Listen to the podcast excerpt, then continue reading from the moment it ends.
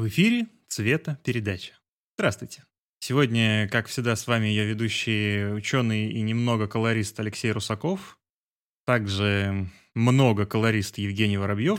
И наш специальный гость, наш хороший друг и уже э, неотъемлемая часть э, киносообщества Евгений Вакин которого вы Йоу. наверняка знаете по YouTube-каналу «Записки колориста Ивакина» и по одноименному телеграм-каналу «Заметки». Во. Ну Заметки. вот, знаете, значит, значит «Заметки знаете, колориста Ивакина».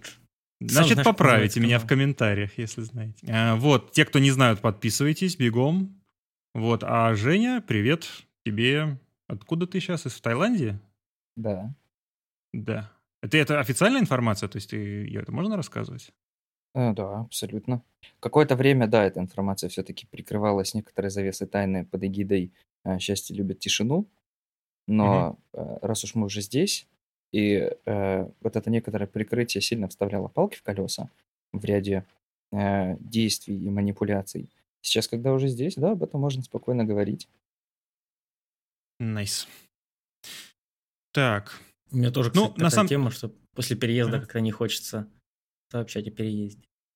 Тоже а, есть. Да я, да я не думаю, что надо на самом деле, потому что мало ли что. Как бы сегодня, сегодня можно говорить, а завтра там нельзя будет говорить. Но мы, если, если что, мы сейчас... Э, Леша в северной столице, а я в южной столице. Просто. Я не понимаю, о чем ты, конечно. Не, ну это мы так чисто для себя, ты это можешь вырезать. Я... Слушай, подожди, а почему, а почему Ростов южная столица, а не Краснодар южная столица? Он официально южная столица на Википедии. Просто. Потому что в Краснодаре Слушай, ну, на Википедии когда-то Игуф умер.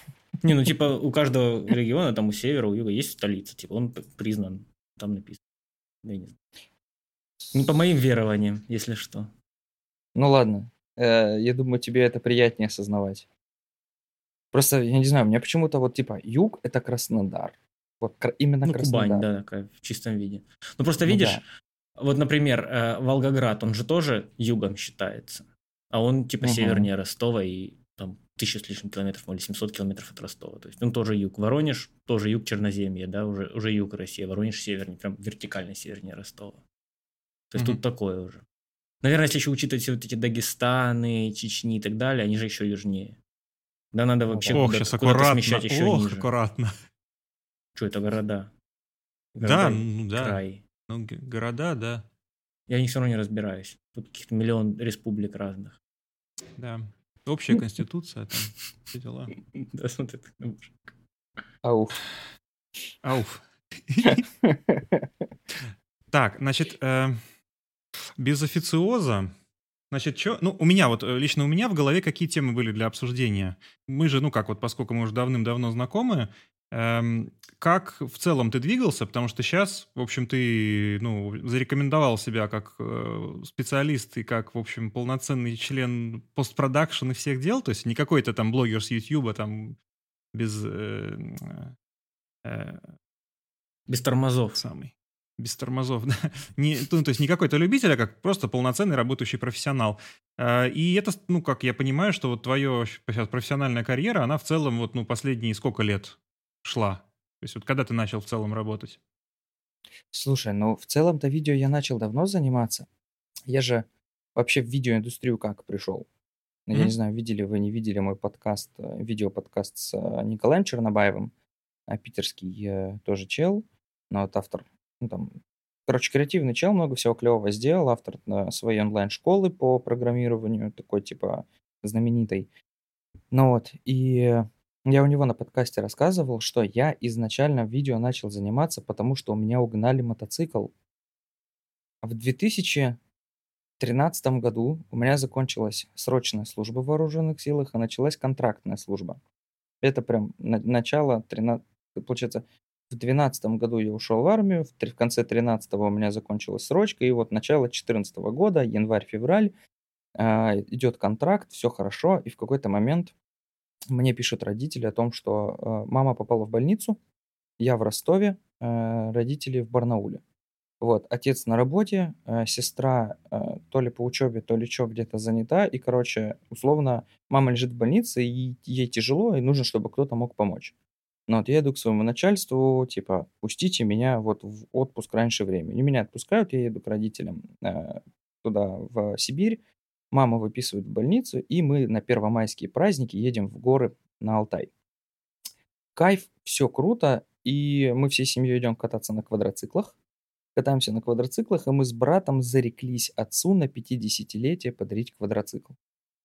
Я возвращаюсь в Ростов, а, осень, тот же 14 год, я заболел, я лежу дома, а, естественно, я выбился из режима к чертям собачьим, не могу уснуть, мне скучно, тухло, я такой, так, а сколько вообще квадроциклы стоят? Надо погуглить. И нагугливаю а, в Ростове мотосалон, твой мото он называется, и у него в продаже есть а, кроссовый мотоцикл за 40 тысяч рублей. Новый, салон. Я такой, чего? Выясняется, что это тема питбайк. Я начинаю ковырять эту тему питбайков. В итоге с горем пополам я покупаю себе этот мотик. Катаюсь на нем с ноября примерно по февраль, и в феврале у меня его угоняют. Вот. А в паре подготовки к покупке этого мотика я нашел у чувака YouTube канал Вадим Маслов. Он как раз на тот момент вел свой YouTube-канал, посвященный конкретно этой модели мотика. я ему там периодически всякие глупые вопросы задавал, типа, а как ехать, а как передачи втыкать всякое такое, потому что для меня это был абсолютно новый опыт. Я до этого никогда на двухколесной э, технике с двигателем не ездил. И когда у меня угоняют мод, я пишу ему, типа, Вадим, э, слушаю себя по соцсетям, можешь кинуть клич в поиске моего мотика, может кто-то видел. Он, естественно, делает об этом выпуск на Ютубе, где говорит о том, что э, Плохие люди, заднеприводные какие-то, крали мотик, помогите mm-hmm. найти. И я спустя некоторое время его нахожу буквально через 5-6 дней в соседней деревне, завязанный на узел просто, ну, то есть попереломанный, весь поперебитый. И я такой, блин, если есть некоторое начало истории, было бы клево конец этой истории рассказать. И в итоге я решил, а, у меня была тогда экшн-камера, она же видеорегистратор, если быть точнее, то это водонепроницаемый видеорегистратор с, клеп... с креплением mm-hmm. на двухсторонний скотч. Я его себе к шлему крепил. я думаю, дай-ка я на свой этот всратый видеорегистратор сниму видео про то, как я этот мотик после ремонта, ремо... ой, после угона ремонтирую. Я взял у кореша, а, с которым мы снимали хату Canon 1100D. Вот, и на вот эти две камеры снял некоторый видос про то, как я мод восстанавливаю. При том, что все это было потом, я не помню в какой программе, э, потому что я тогда, по-моему, сидел на Linux, а значит, это был какой-то всратый софт. Э, я смонтировал этот видос через программу встроенной аудиозаписи и микрофон, встроенный в ноутбук, записал закадровый голос. При этом обычно как люди делают? У них есть закадр начитанный, и они под него собирают видеоряд. Я же смонтировал видео, включил его, смотрел в экран и что вижу, то пою, диктовал закадровый голос.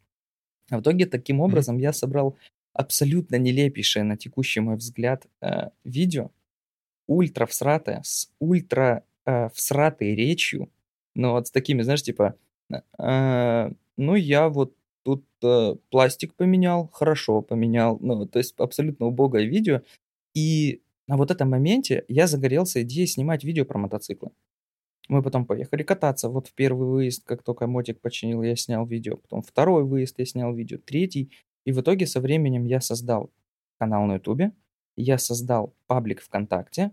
А, в паблике ВКонтакте я привлек ребят а, с Ростовской области, кто катается на тоже вот этих питбайках. И в итоге все это переросло в сообщество Питбайк Ростов, потом Питбайк Ростов, когда я поменял питбайк на нормальный мотоцикл в Harden Soft Motors. Но вот и в итоге с этого этапа у меня, грубо говоря, началась моя некоторая YouTube деятельность. То есть я стал что-то снимать на YouTube. Mm-hmm. И, соответственно, оттуда а, много-много всяких втекающих, вытекающих, но от, от э, перехода на нормальные камеры до знакомства с, ростов, с ростовскими видиками, из ростовских видиков знакомства с местным ростовским ренталом, Потом, потом э, выход меня как фокус-пуллера на площадку на съемку полного метра. И вот это все вот затянулось, затянулось, затянулось. И в итоге вот, собственно, здрасте, я здесь, вы здесь, и мы все сидим и общаемся. То есть все началось с того, вот знаешь, э, э, это такая угарная хрень, типа отматывать историю и смотреть, что стало первопричиной чего. Вот, и можно mm-hmm. было бы сказать, что первопричиной всего этого дела стало то, что маме стало плохо, ну вот, и я поехал в э, Сибирь. Но с другой стороны, я бы мог быть в Сибири. Тогда, тогда, а, тогда первоначально, что я в армию пошел. А, ну тогда первоначально, что я в институте ни хрена не учился. А, ну Вот вот родился в этой вот стране, где в армию зовут. Да, в итоге, короче, э, почему я стал колористом? Потому что плохо учился в школе. Не, а хотя подожди, школа-то тут ни при чем. Я же плохо в институте учился, потому что я слишком рано пошел в институт. Я в 16 лет на первый курс поступил. О, Ну, красавчик. то- да, то есть не колледж там, а именно первый курс. Я в 16 лет закончил школу, а, соответственно. О, а почему? А потому что я рано поступил в школу. А почему? А потому что был умный не по годам. Во, я стал колористом, потому что я умный не по годам. Во, вот это одобряем. Да, вы, вы, Это вы- да. выводы. Красиво. Да, а в цвет плотничком я ушел в восемнадцатом году. То есть, как бы Мгм. я до этого, до этого для меня цвет был э, некоторой, а, как это назвать? То есть он не был для меня дискретным направлением видеопроизводства. Мгм. Как и мне кажется, на тот момент э, 90% э, видиков, будем их так называть, тоже не расценивали это как э, нечто отдельное. Вот, то есть, ну, типа, смонтировал, что-то там подправил, подкрасил. Ну, вот. И э, это, это вообще отдельная тема, на которой я даже очень хочу сделать некоторый контент. Ну, вот, относительно, во-первых, разделения видеоотрасли на огромное количество э, суботраслей, но вот, также и разделение в целом, как, э, как бы так, специалистов кино-видеопроизводства на несколько кластеров именно с точки зрения подхода к работе и знаний, потому что это вообще отдельная тема, а, к- от которой меня очень люто бомбит. Вот, и я прям, я просто не люблю делать такие видосы, где я просто поливаю говном много чего, но, Мгм. но высказаться очень хочется. И вот до 18 года я сам снимал, я сам монтировал, я сам красил, я писал сценарии, рисовал раскадровки, но вот э, есть там короткий ультра, там, я не знаю, э, э, как это, корот, с- сантиметр у меня есть такой типа ультракороткий метр, который я сам э, написал сценарий, сам спродюсировал, сам частично срежиссировал, сам снял, мне его смонтировали, я сам записал звук, я сам его покрасил, сам его, грубо говоря, релизнул. Ну, то есть э, был некоторый такой run and gun чувак, ну, вот, а вот в восемнадцатом году меня э, Ярик ударил по затылку, и я ушел только в цвет. Я прям бросил все. Мгм. Типа, мне больше ничего не надо. Ну, поэтому колористом я себя считаю э, отправной точкой в восемнадцатом году. Вот. А в Питер когда вот переехал? в семнадцатом. А, то есть в Питере стал колористом. Одобряем. Заразился. Одобряем. Здесь еще какой важный момент.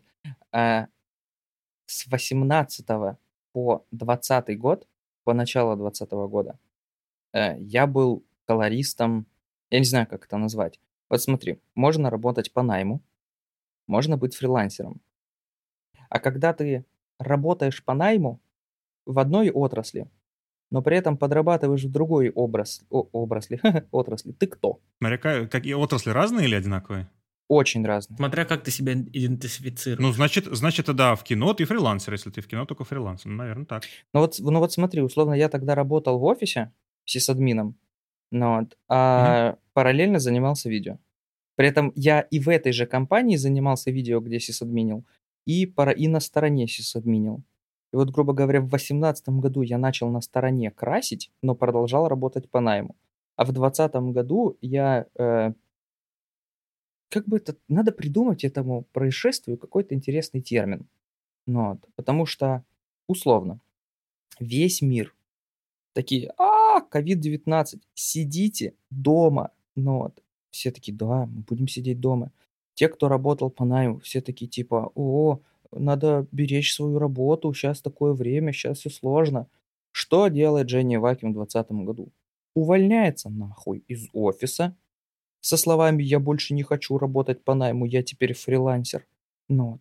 Когда весь мир говорит «удаленщики – это тема, работать из дома – это кайф», Женя Ивакин арендует офис в центре Питера и начинает кричать «ребята, хватит работать из дома, приходите работать в офис». Когда весь мир такие «о, онлайн-образование – это очень клево, можно сидеть дома и учиться новым профессиям», что делаю я? Я, блядь, провожу оффлайн курсы по цвету в Питере. Типа, ребята, онлайн говно, выходите из дома, идите сюда, сидите без масок, кашляйте, чихайте, пердите друг на друга. Короче, я весь двадцатый год давил против шерсти. Ну, вот, при том, что, ну, прям усердно. И вот, как бы оно дало свои плоды со временем. Мгм. То есть я что-то как-то вот у меня так интересно сложилось, и получается вот с 18 года я крашу, а официально работаю колористом на себя с 20 Мгм. То есть тогда же Ну, я это первым еще делом... Да. э, для, для до- достопочтенных слушателей отметим, что в Питере, в общем, не такие драконовские меры были по поводу ковидных ограничений, но в целом, да, конечно, идея понятна. Это да. При том, что я а, и типа реально, а, я когда пришел с заявлением на увольнение, мне мое руководство такие типа, ты серьезно? То есть вот в такое время, когда хрен найдешь работу, ты хочешь уволиться? Причем, ну, типа, у меня была официальная работа с, наи- с истинно белой зарплатой. Ну вот, со всеми плюшками, вытекающими, втекающими налогами, э, этими м, ДМСами, стоматологами и так далее. Ну, то есть, типа, сиди на жопе ровно, кайфуй. Нет. ДМС это Не хорошо, хочу. да. С ДМСом это всегда как показатель. Ну, вот как бы, притом, при- я тебе больше скажу, я- э, эта работа еще подразумевала а, обучение за счет компании. То есть, хочешь учить английский, пожалуйста, компания оплатит тебе курс английского. Хочешь пойти на, на повышение квалификации по своей работе, пожалуйста, тебе компания оплатит официальные какие-нибудь, ну, то есть, э, там, типа, Мгм. съездить на конференцию ЦИСКа в Москву, пройти обучение по каким-нибудь там сетям, пожалуйста, едь, мы тебе все оплатим. Ну, то есть, реально кайфовая работа престижной компании, совсем хорошим. Ну, Не, я, блядь, в колористы пойду, пусть меня научат. А ты вот когда уходил, то есть у тебя уже какой-то пул клиентов был, или ты такой, как бы, нет, надо себя просто мотивировать, хочу этим заниматься? Слушай, для меня очень показательной поркой была такая ситуация. Условно, я тогда был практически ноунейм колористом, который э, красил за деньги, за малые, ну, то есть прям ниже рынка, и это для меня считалось классным. И в какой-то момент ко мне обратился, может быть, ты знаешь, в Питере есть такой продакшн Grow Up Films. Нет, нет. А, они много кайфовых работ сняли, э, именитых, знаменитых, и в очередной день мне пишет э, оператор этого продакшена, и, по-моему, он же его основатель, э, такой типа SEO, будем так называть. Он мне пишет, Жень, надо покрасить клип. Я говорю, окей, кому? Он говорит, группа Kiss. А я тогда буквально несколько месяцев до этого открыл для себя эту группу и прям такой, вау, как, как круто. А я типа, ну, любитель Мгм. такой панкухи, но девчонки тогда еще такой панк играли на то время, и я прям, вау, вау, классно, классно. Я говорю, слушай, да, вообще кайф с удовольствием. Он мне закидывает э, несколько шотов на пригрейд, на тест. Я делаю тесты.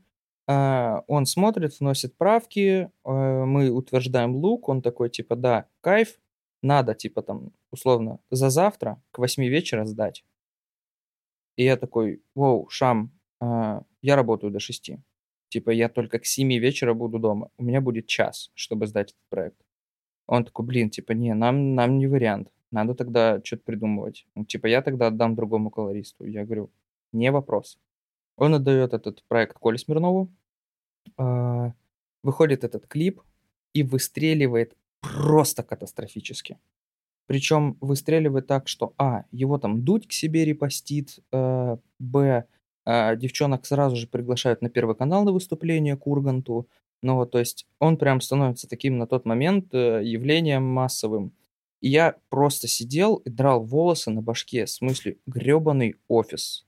Типа я мог сейчас, условно, никому не нужный колорист сделать работу, которая очень сильно завирусилась.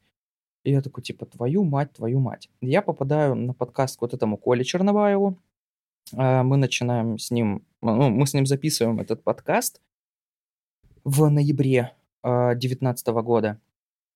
Я э, в начале 2020 года начинаю сотрудничать с киноделами. Э, э, Запрещенное А, слово не- Саботовский. Да, да, да, с киноделами. Я еду к ним на очередную съемку видосов для Ютуба в Москву. а, И э, в Сапсане там интернет же не алло, но вот типа если ты на бомж-тарифе едешь не под, без подключения к Wi-Fi, мне Коля пишет, присылает ссылку на вышедший мой подкаст. вот это с ним. И я посмотрел буквально первые 15 минут э, в, по пути в Зеленоград, а потом остальное начал смотреть, когда ехал обратно. И я ехал из Москвы в Питер, замотивировав сам себя в своем же подкасте. Вот. Хорош. То есть, да, э, я так, ну, я прям ехал с мыслью, что, ну, все, хватит. Типа, я сейчас уволюсь, мне выплатят премию, мне выплатят то, мне выплатят то, у меня будет денег на, там, типа, э, экономную жизнь в течение полугода, у меня будет полгода устроиться, най- найти себя. Если не получится вернуться в сисадминство, я всегда успею.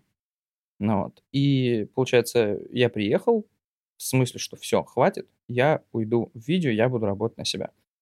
Ну вот, получил эту денежку, проплатил квартиру на три месяца вперед, проплатил, э, сарендовал месяц, ой, сарендовал офис, ну вот, и оттуда начал уже сильнее топить а, именно за цвет, как-то более агрессивно искать клиентов. Причем э, есть у нас ребята, которые даже потом при личной встрече угорали с меня, что, ну, то есть я какую позицию занял?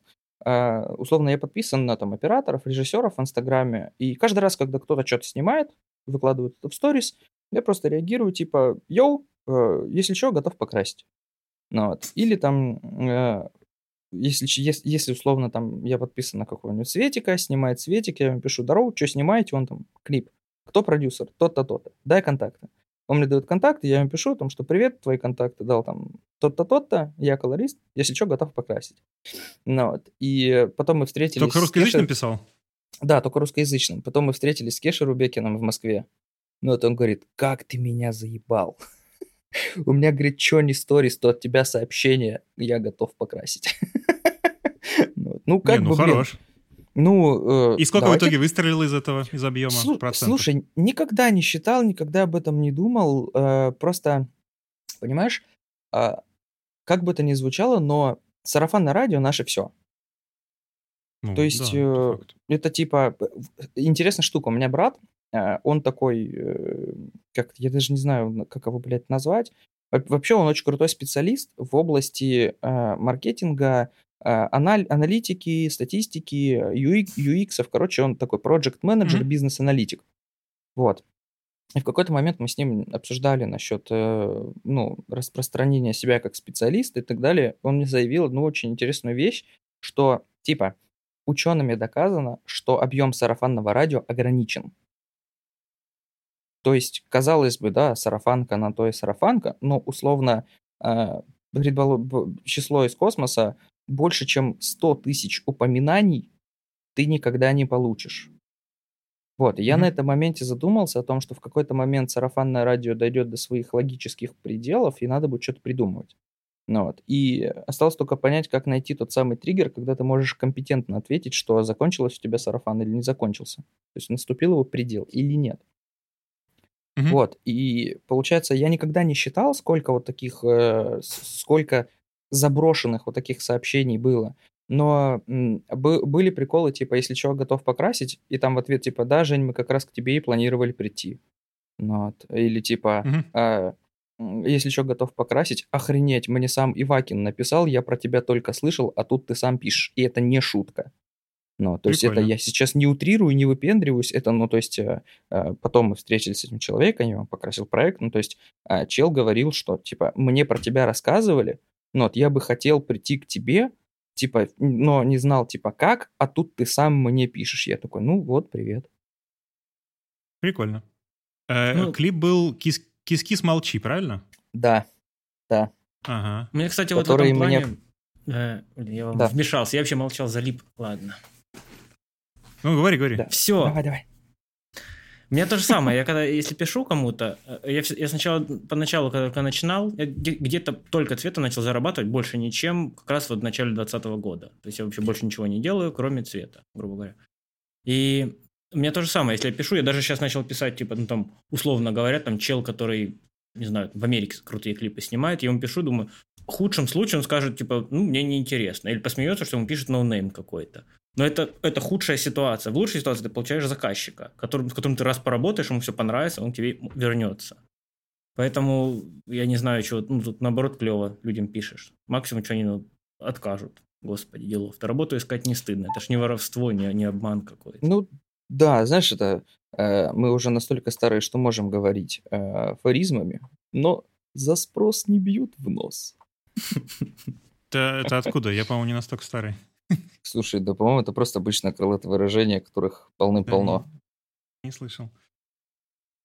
Um, хорошо. А вот расскажи, сколько у тебя примерно, ну вот, то есть в Питере ты стабильно работал, вот, ну, до января, ой, февраля текущего года ты, значит, стабильно хорошо работал колористом в Питере. Э, сколько примерно ты работаешь? Ну, вот как колорист. То есть все же сейчас э, любят сравнивать удаленную работу с работой в офисе. Сколько фактически в месяц ты, ну, в не так, неделю часов ты тратишь на работу? Тратил вот до отъезда. А, давай так, смотри. Угу. Колорист, как человек, имеющий некоторые навыки и знания, может э, монетизировать эти знания и навыки двумя разными, вернее, несколькими способами. Первый, естественно, прикладным, то есть я умею красить, я крашу. Второй – это я имею навыки и я имею знания, и я им, умею эти знания и навыки передавать. И здесь вопрос, э, ведение, э, обучение людей является ли в данном случае э, объектом, рассматриваемым как заработок колориста? Э, хотел отдельно об этом поговорить. Нет, пока что вот чисто про ручками работать, вот красить что-то именно. Ну, смотри, я никогда такие вещи не засекал. Максимум, что я могу mm-hmm. сделать, это сейчас встать, дойти до кабинета и посмотреть, сколько у меня э, проектов сдано, к примеру, за файл, сколько у меня файлов проектов за 2021 год. Mm-hmm. Вот, это максимум, что я сейчас могу сделать. Э, с точки зрения личных ощущений, я красил что-нибудь каждый день. Вот. При том, что э, иногда я красил там что-то свое, иногда это были творческие проекты, иногда это была коммерция, иногда это была там коммерция затянувшаяся на какие-то длинные сроки. Но, то есть, я все время что-то делал. Именно вот условно в DaVinci, будем это так называть. Вот. Mm-hmm. Э, поэтому, как бы, ну, не знаю. Давай так, из моего, нах... 8... предположим, из моего восьмичасового нахождения в офисе, допустим, 4 часа я именно красил. Мгм. В среднем, естественно. Ну, все равно это немало. Ну, это немало, да. Как бы были проекты, когда там, условно, я пришел в офис в 9 утра, ушел в 10 вечера, на следующий день пришел в 9 утра и в 5 вечера сдали проект. То есть это прям беспрерывный э, процесс на созвоне с клиентом, к примеру. Угу. У меня, кстати, ну, вот понятно. это вот в звонке прям сильно высасывает силы, когда... У меня, я, я привык часто к сессиям, что мы сделали установку, то есть лук нравится, я уже сижу сам все делаю. А когда это вот хотя бы там полсмены или смена непрерывном созвоне, я вообще выжат. Не знаю почему, но мне, у меня вот прям силы улетают моментально. Слушай, это еще очень сильно, очень сильно зависит от того, кто у тебя на том конце. Mm, но да, потому что да. я красил большую, вернее как, я красил очень серьезный э, рекламный проект, но там типа 20, 20 часов у нас вышло на его обработку, на 30-секундный ролик.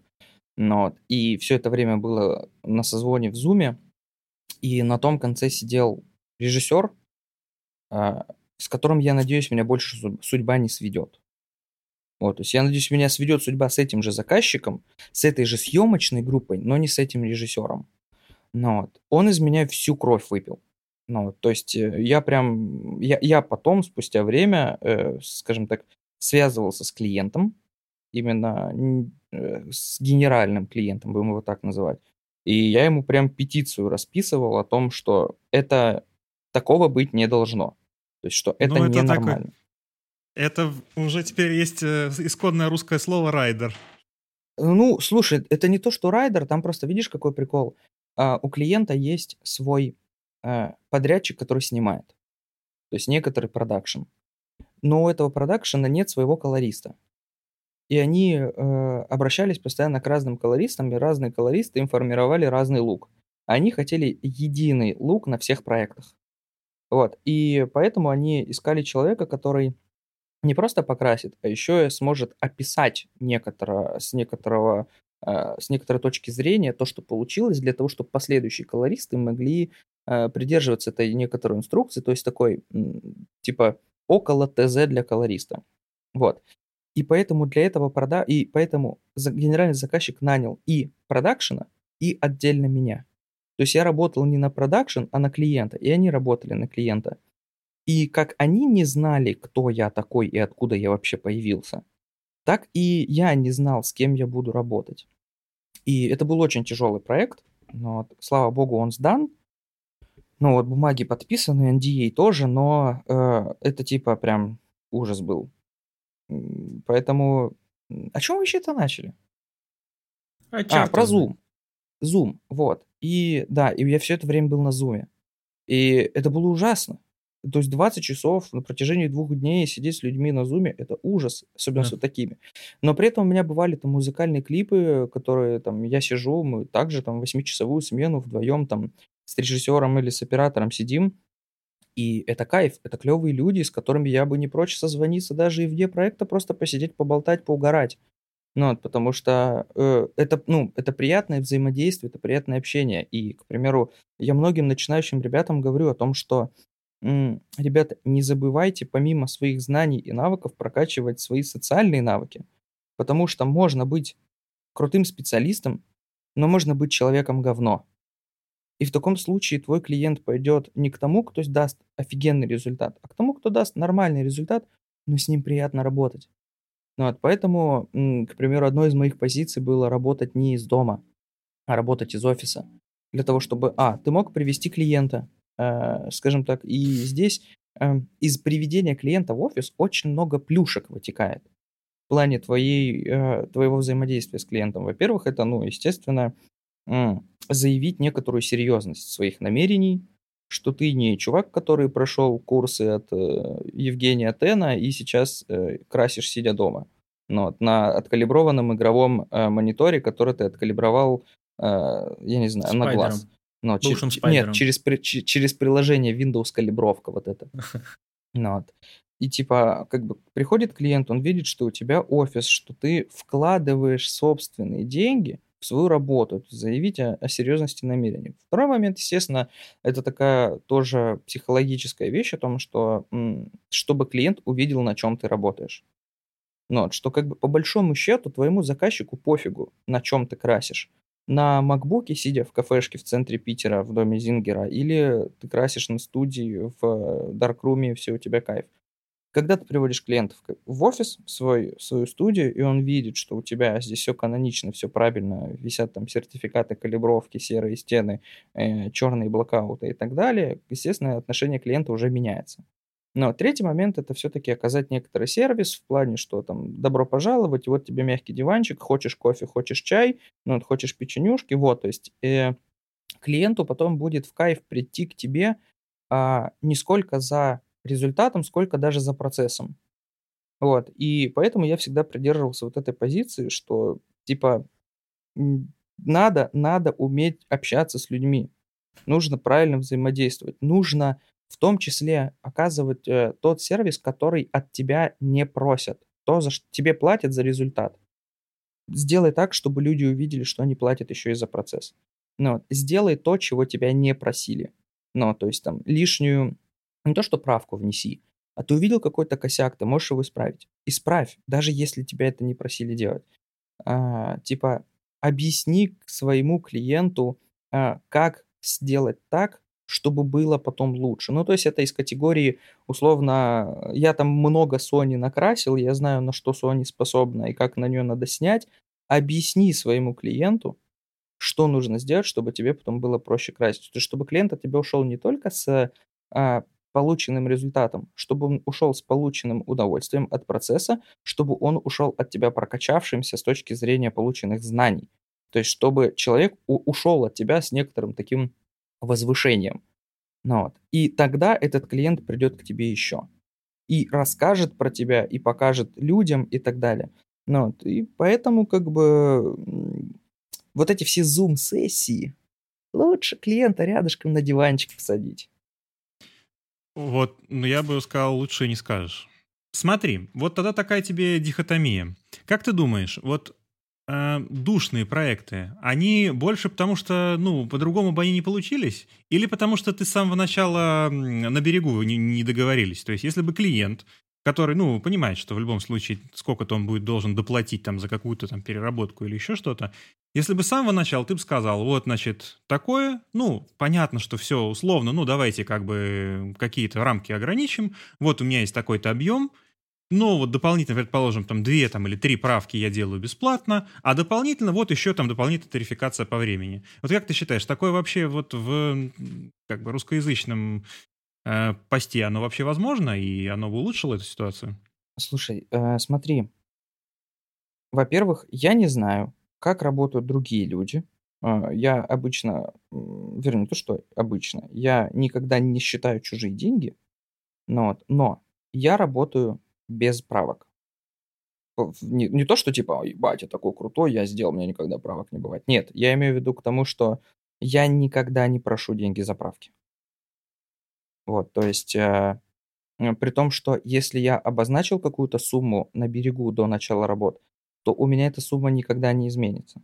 Э, насколько это плохо, насколько это хорошо, не скажу, но сейчас немножечко м, разжую. Э, во-первых, что есть правка? Предположим, а, я крашу проект, э, в каком-то моменте не замечаю, что в середине кадра изменилось освещение или там еще что-нибудь уползло, и у меня, к примеру, мисс-матч со следующим кадром. Клиент в процессе отсмотра это замечает и говорит мне, смотри, вот тут надо подправить. Это правка? Нет, конечно. Нет, ну речь о том, что клиент пришел и говорит, что... Э, нет, говорит, что вот тут вот стены желтые, но давай лучше их сделаем теперь все оранжевые. Ну вот правка именно творческая, которая со стороны клиента. Со стороны тебя, естественно, ну как бы это уже эм, ну, как дело чести довести до идеала. Не, Слушай, не, ну, не ну смотри, а, здесь, наверное, как? А, во-первых, вот такие хотелки, я к ним всегда отношусь абсолютно нормально. Ну, то есть, условно, сделать стену не желтой, а чуть а там оранжевой, ну, то есть это в пределах некоторого такого допуска, да. Мы, мы с вами, mm-hmm. как, как, как люди, делающие цвет, понимаем, что из желтого оранжевый сделать несложно. Вот из оранжевого синий это до свидания. Ну, вот. И на вот такие вещи ну, да, да. я никогда людям не говорю о том, что нет, ребята, это правка.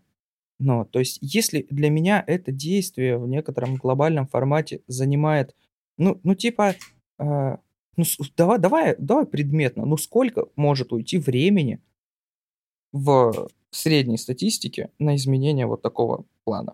Ну, чуть-чуть. Естественно, я имею в виду условно. То есть э, есть же какой-то предел, после которого тебе говорят вот там что-то переделать, и ты понимаешь, что это вот для тебя это уже твое время довольно дорого будет стоить. То Или есть, это условно, четвертый перемонтаж. Еще... После того, как цвет тоже вроде да, бы сдал. Да, да, да, вот, кстати говоря. Слушайте, пацаны, я, наверное, не, я, наверное, неправильный колорист, но я даже к перемонтажам я говношусь, ну вот, э, сильно говношусь, я говорю клиенту о том, что это плохо и так далее. Единственный раз за все это время, за все проекты я попросил больше денег. Расскажу как. Mm-hmm. Мне, э, мне прислали двухчасовую, разбитую на две части театральную постановку. Вот. Mm-hmm. Я ее посмотрел и такой, да в целом я за смену сделаю. Ну вот, и попросил, условно, там, ценник смены. Вот, а, я пришел, взял ее с Detection, нарезал, поставил запись OBS на таймлапс, ну вот, и а, откатал первые 10 минут, типа вот так в интенсивном таком темпе, типа по-быстрому работаем. Я первые 10 минут там условно сделал за 2 часа. И я такой, так, у меня 120 минут. Мне до 24 часа. Это ни хрена не смена. Типа здесь все сложнее, чем мне показалось на берегу. И я написал клиенту о том, что Аманас, э, извини, э, я понимаю, что так не делается, и если ты откажешься, я тебя пойму, но здесь работы намного больше. Вот, смотри, я сделал 10 минут, вот таймлапс, что у меня на это ушло 2 часа. Я не сделаю тебе это за одну смену, поэтому прошу повысить чек. Ну вот он такой, Жень, не вопрос, все понимаю, окей, две смены пойдет, mm-hmm. я говорю, две смены пойдет, все. Это был единственный раз, когда я попросил дополнительных денег, э, и то потому, что вот на берегу не подрасчитал. С точки зрения правок, я никогда не прошу ничего. Ну, mm-hmm. то есть, может быть, это неправильно, может быть, я этим воспитываю в своих клиентах некоторое э, скотское отношение к правкам и так далее. Но, вот, но э, не знаю. А может, может быть, это некрасиво по отношению к остальным колористам? Что типа после меня вот это тоже будет интересный думать, вопрос, что кстати. правки. Угу. Типа, может быть, после меня, после меня клиент будет думать, что это нормально. Но с другой стороны, есть вероятность, что второй колорист после меня откажется ему вносить правки бесплатно, и третьим колористом снова буду я. Ну, то есть э, тут как посмотреть? Не знаю. Честно, я вот сейчас пытаюсь вспомнить какой-нибудь проект, на котором... Да, были перемонтажи, да, были там, а, надо заменить кадр, да, нужно там что-то подвинуть. А, я матерюсь, я говношусь. А, я, пацаны, я вспомнил. Я вспомнил, что я так. делаю. Елки-палки. А, я просто на следующий проект человеку ценник больше называю. Я не прошу заплатить мне сейчас, но если э, вот такая делю, то есть условно есть клиент Вася, мы с Васей работаем, музыкальный клип 20 тысяч. Если он из меня высасывает все сопли, и на втором проекте опять высасывает все сопли, то на третьем проекте я ему называю не 20, а 40. Вот. И, и как заказываешь? Да.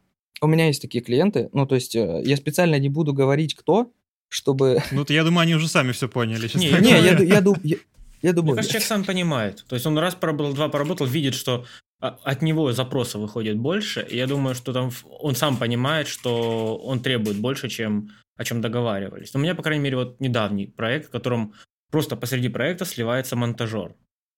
И сборкой мастера начинаю заниматься внезапно я, а там в фиксеры все типа адобовские мальчики, у которых э, гамма-шифты, 8-битные пережатые кадры, которые не знают, что такое отдать EXR с альфой, а отдают просто мовки, и там ты им еще пытаешься объяснить, как, как вшить альфу или что такое.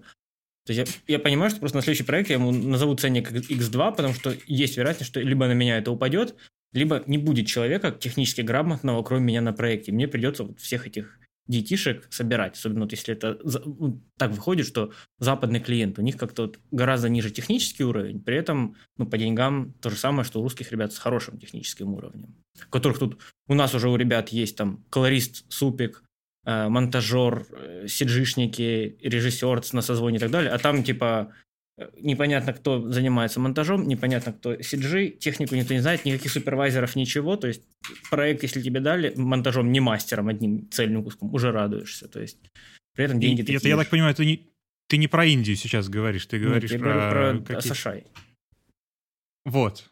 То есть там, там так, прям, дорогие слушатели. При, при наличии более-менее бюджета там гораздо хуже технический уровень. Поэтому да, я просто думаю, что на следующий проект я буду X2, X1.7, вот так вот сразу ему называть, потому что, ну, иначе никак. Да, вот, ну, у меня оно как-то природно. То есть я не думал, что я так буду делать, мне как-то само, самому захотелось так просто сделать. Это не, не план был мой. Ну, бухтел я жестко, конечно, каждый раз. То есть мне присылают опять, я такой, да что это вы мне прислали, ни тайм-кодов, ничего, вот уже сижу. У меня вот один из вот таких клиентов, которому я всегда называю ценник выше, э, в какой-то момент прислал клип, но типа, Жень, что по деньгам? Я там условно говорю, 30. Он такой, да ты чё, да тебе же тут работы на одну смену. Я говорю, вот увидишь, что не на одну. Он такой, ну ладно, посмотрим. Но вот в итоге мы спустя 4 дня сдаем этот проект. Я к нему прихожу, говорю, ну чё, одна смена, да? Ну, это я уже, я просто, я уже знаю, что потом после меня будет. Ну, то есть, когда я покрашу, потом начнется, ой, слушай, там надо кадр подвинуть, ой, вот тебе слой графики, ой, слушай, надо звук подправить, ой, слушай, там то, там это. Ну, вот я так сижу, типа, да, вот поэтому я тебе и называю всегда ценник выше. Ну, то есть, угу. я, скажем так, э, если я не знал и не предполагал, что так будет с этим клиентом, то я просто бухчу. Ну, вот, если я знаю, что это проблемный человек, то я закладываю этот бюджет на старте, некоторую страховку. Или можно называть это не пер... страховку, это компенсация за предыдущие проекты. Ну, как ну, бы, и этот человек переста... да. перестает быть проблемным сразу. Да, да. Да, ну, и, да, у меня тоже такое есть, что я, я бухчу, если понимаю, что это уже как бы не оплачено. Если оплачено, там, например, там пришли недавно, говорят, очень срочно, надо прямо сейчас. А у них Америка, американское время, то есть у них сейчас середина дня, а я уже спать собирался. То есть я просто называю ценник, который меня устраивает, Мне сейчас присылают файлы, я там за 2-3 часа им там коротыш быстро делаю. У меня вообще ноль каких-то проблем, что я сижу там, уже светает, а я еще не сплю. Потому что мы договорились, они все, все, все мне оплатили. Правок, так как им срочно много нет, я показал превьюшку, они такие, все окей, там, там подправь. Сразу кидаю мастер, иду спать спокойно. То есть вообще нет никакого бухчения. А когда ты уже сдал проект два дня назад, ну, цвет приняли, сказали, все нравится, а через два дня тебе приходит, ой, тут вот эти два файла там тебе скинули вчера, это графика, ее надо подставить и отправить превью лейблу, потому что лейбл э, хочет видеть превью, а они не могут посмотреть мастер, который им отдал, потому что он много весит, и они его не могут открыть. И такой, да боже, ну у тебя же мастер, ну вы, выгони ты там, что тебе надо. Нет, они не понимают, поэтому ты пляшешь. Вот это вот уже вызывает, да, некоторое раздражение и желание повышать ценники. Вот, и да, у меня тоже, у меня желание вот доп. коста посреди проекта у меня тоже как-то не возникает, потому что, ну, как, как будто, как будто ты, ты-то все равно клип красишь в конечном итоге, а не, да, там, все остальное делаешь. То есть как будто ты договоренность сам нарушаешь, есть такое. Но мне кажется, да, это скорее в глобальном профессиональном сообществе вызывает осуждение, чем, чем да, молодец. Но, с другой стороны, располагает клиента, поэтому на двух стульях вопрос. У меня был прикол, э, я сидел и красил рекламу Тикурила. И мне буквально в этот же, то есть, я, причем я сидел с клиентом, мне пишет э, знакомый, говорит, Женя, нужно к утру сдать э, проект, там что-то типа 15-минутная репортажка, э, что-то там, с, по-моему, Сбербанковской какой-то движухи. Я такой, ну окей, как бы ценник вверх, это в ночь, но вот я ему объявляю, типа, что к утру сделаю, но ценник за две смены. Он такой, окей. Я сижу, жду. Жду, жду, жду, жду, жду, жду. Он говорит... Красишь текурилу при этом? Да. Ну вот. Не, я ага. уже покрасил текурилу и отпустил клиента и сижу, смотрю в экран. Типа время часов, наверное, 10 вечера. Где-то, наверное, часам к 12 он мне пишет, слушай, я пришлю все с утра, к обеду надо сдать. Я такой, ладно.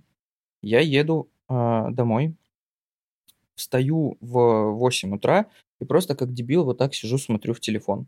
Ну, то есть жду, пока мне пришлют ссылку, но при том, что я понимаю, что типа 15 минут, если это даже колбаса весить будет немало не и немного, но, но трудно будет скачивать, поэтому лучше скачаю из дома или э, постав... сидя дома поставлю через удаленку качаться на комп, и сам к этому времени mm-hmm. поеду в офис, приеду. 8 утра нет, 9 нет, 10 нет, 12 нет. Час дня пишут. Вот, файл надо сдать к 6. Я такой, подождите. Секунду. Я скачиваю, а, открываю. Там вместо 15 заявленных минут 27. Я говорю, смотрите. У меня была ночь, 8-часовая. Сделать 15 минут. Сейчас у меня 27 минут, почти в два раза больше, но при этом 4 часа, то есть в два раза меньше времени. Я говорю, мы угу. как, как этот вопрос решать будем? Такие, мы типа заплатим x2. Я такой, ну окей, тогда был x2 Уже, уже от того x2. От того же x2. Но тот был x2 nice. за то, что в ночь, но да а понятно, здесь типа понятно. уже, уже x4.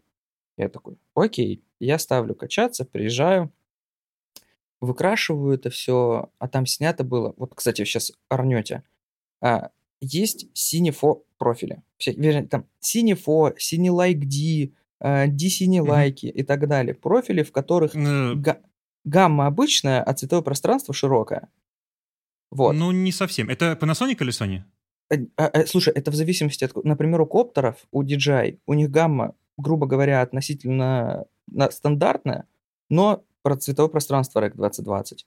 У Sonic в Cinefo режиме гамма почти стандартная, там чуть-чуть она, типа, ну окей, это не логарифм. Ну она скорее она гибрид лого. Она очень близка к гибрид логу, просто чуть более контрастная. Они же там еще да. операторы ну, любят под... контраст подкрутить ручками, уменьшить. Вот. У них там свои Я к чему? Ну, то есть, короче, какой-то на- накрученный в камере там был профиль. Ты об этом? Нет, э, почти. Они снимали в логарифме в кэноновском но в цветовом пространстве REC 709. Угу. И я такой, типа, а зачем? А мне так ну, не это, это снимает, да. Это, наверное, я... по умолчанию настройка какая-то есть. Ну, ну, может. Но в итоге, короче, а, там еще часть кадров была с Panasonic в и часть кадров с айфона. Но вот в итоге я все это открашиваю, отдаю им, Они такие, все отлично, все приняли. Причем я, короче, сижу, крашу проект, открываю соцсети и вижу, что они уже этот проект э, анонсировали. То есть, типа, все, в 6 вечера ждите. Я такой, блядь, ждите. В итоге я сдаю, отправляю им, они все согласовывают, все кайф, я им на следующий день пишу, а, типа, как там, алло, как там с деньгами? Ну вот, они такие, Жень, в течение 90 дней. Я говорю, чего, блядь? Я говорю, вы ко мне пришли со словами «срочно надо», типа очень-очень срочно, в ночь. Я говорю, я рвал жопу, чтобы все это сделать вам вовремя. А вы сейчас говорите, что вы заплатите мне потом? Они такие, ну, у нас как бы пойми, это типа Сбербанк, тут такие условия. Я такой, м-м, понятненько, приятненько. А этот проект мне Ян Царев подкинул. Он не мог тогда красить. Я Яну пишу, mm-hmm. говорю, Ян, а ты с ними уже работал? Он говорит, да, нормально, ребята. Я говорю, ну, вот такая вот ситуация. Он типа, они что там охерели? Типа, пойду сейчас их пну. Типа, что за подстава? Вот в итоге, да, ничего, они, ну, скажем так, позицию свою не изменили. Я написал продюсеру, говорю, слушай, ну, раз уж ты такой охреневший бабкин внук, я говорю, давай так. Ты говоришь, там через 90 дней вам бабки на счет поступят. Я говорю, вот мне сейчас заплати из своих, а потом как туда придут, оттуда заберешь себе обратно. Ой, нет, ну, Жень, ну, понимаешь. Я говорю, ясно. Ну, типа, не поверишь, у меня вот так. конкретно со Сбером... Ну так и что, в итоге заплатили или как? Не, в итоге заплатили, ну да, через там что-то два с половиной месяца где-то. А ты с ними какие-то документы подписывал перед этим? Нет, это, это, я же говорю, это вот так в 10 вечера, типа, щелчок, и надо срочно. Окей, давай сейчас. Ну, конечно, такое, да. У меня ну, со Сбером был точно, ну не точно такой, похожий случай. Пишут, середина дня пишут, завтра, сегодня заканчиваем съемку, монтаж, сегодня же они хотят закончить ночью, Утром, типа, пришлем тебе файлы на цвет. Э, кидают мне парочку пресъемов, говорят, давай сделаем лук пока. Я делаю лук. Утром у них там четыре варианта луков, они выбирают нужный. Я говорю, где файлы? Они говорят, все, не утром, в 12 будет, в 6 надо сдать. Я такой, хорошо, 12 часов. Говорю, где файлы? Ой, тут перемонтаж, мы монтируем. Хорошо.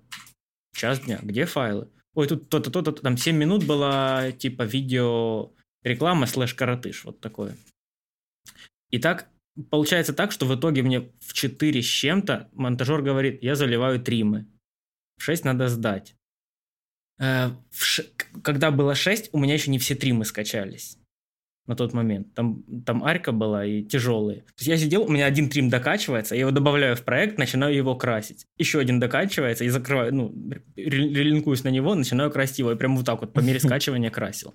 Там они дали, по-моему, еще час продлили, э, и там правки были, типа, короче, в итоге в пол восьмого где-то я им все отдал, мастер залил, типа, ну, там было прям вот и крашу, даже было, что я там что-то ждал, я, я отрендерил кусок, по-моему, начал его заливать, часть стримов, а потом вторую часть стримов докрашивал, пока те заливаются, короче.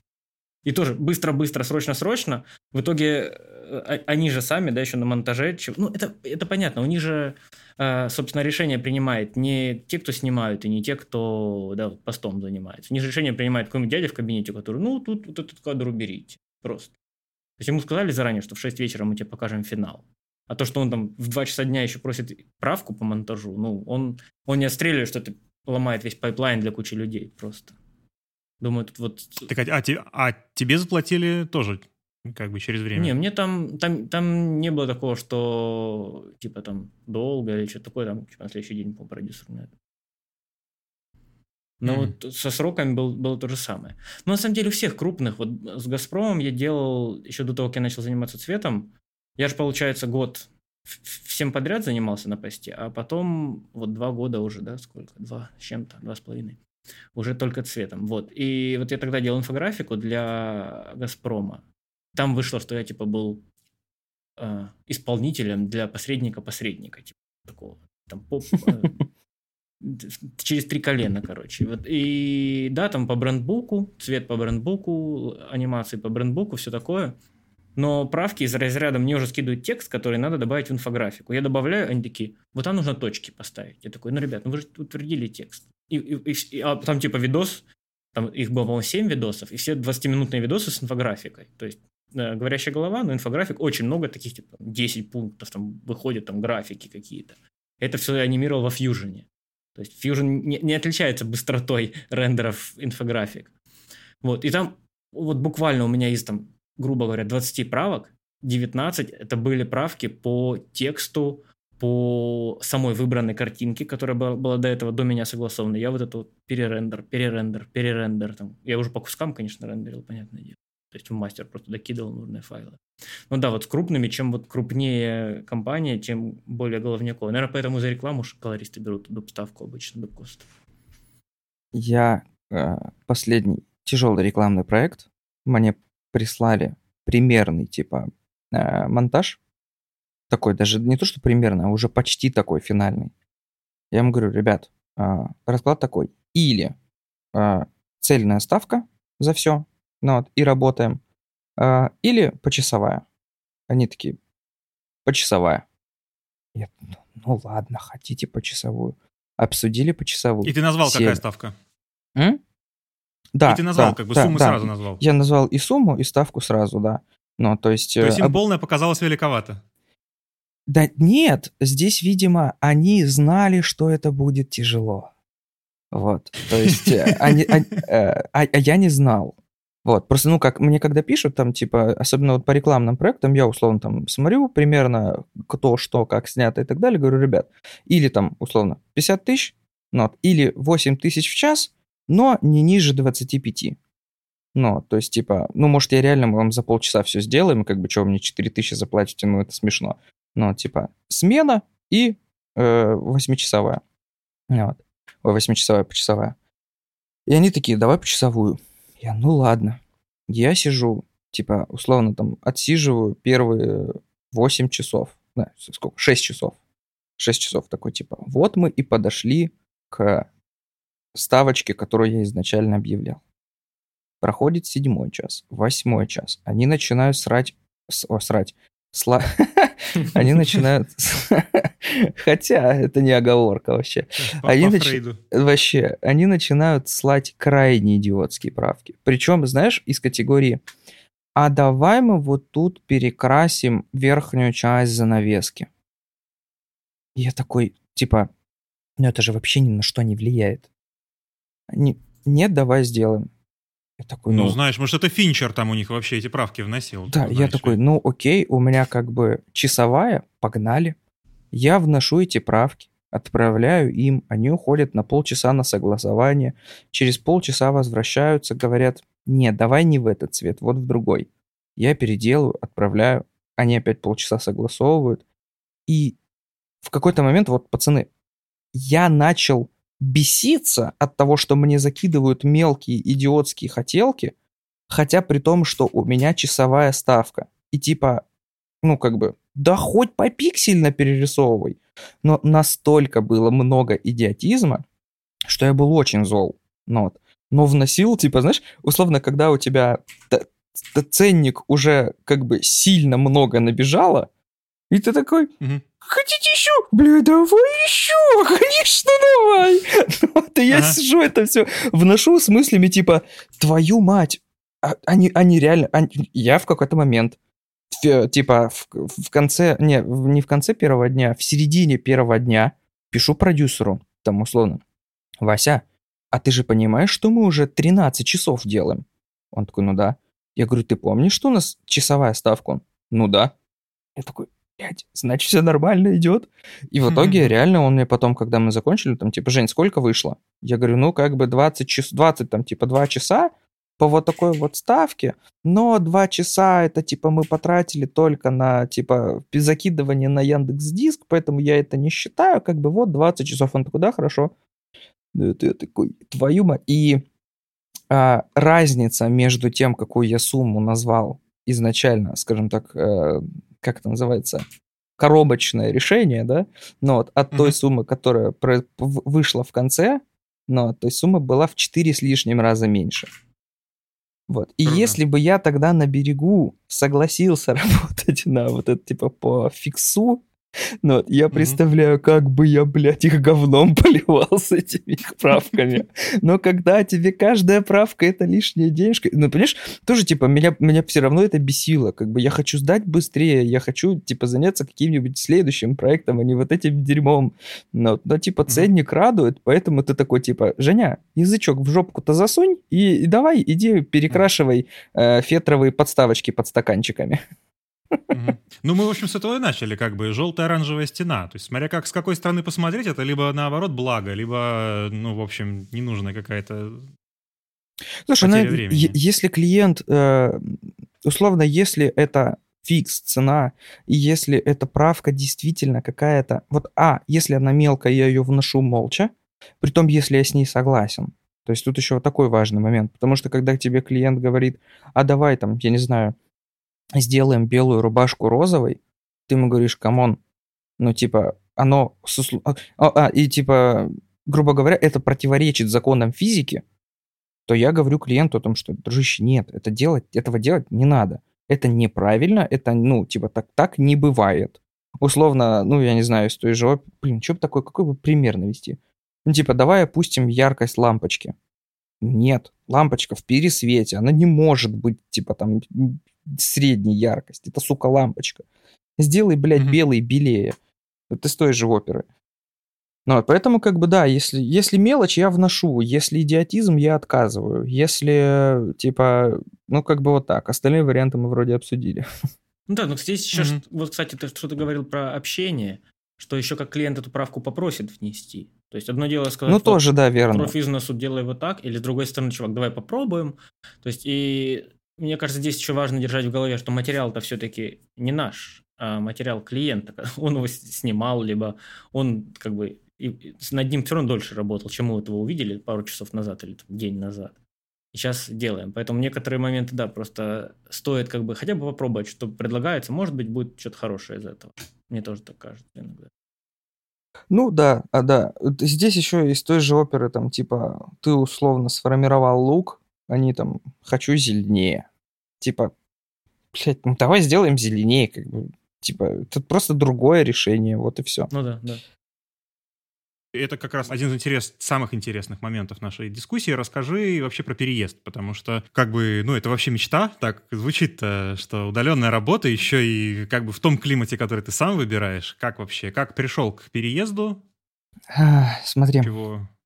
А, в силу того, что я бывший военный, причем такой, Женька, а. по-моему, знает. Ты, по-моему, подожди, а ты в курсе или в курсе? Что а, я... Ну, то, что... Ты что? Ну, что я по контракту служил почти пять лет. Ну, так ты Нет, же это сам Ты мне просто говорил, что ты служил... Что ты в Ростове жил, служил тут. А да, в Ростове жил, служил. Времени. Не тужил. Вот, э, почти да. лет, и э, моя специфика службы наложила на меня некоторые обязательства по отсутствию загранпаспорта. Вот. На протяжении, а, пи- даже так. на протяжении пяти лет с момента, скажем так, э, если по, по уму, с момента последнего ознакомления.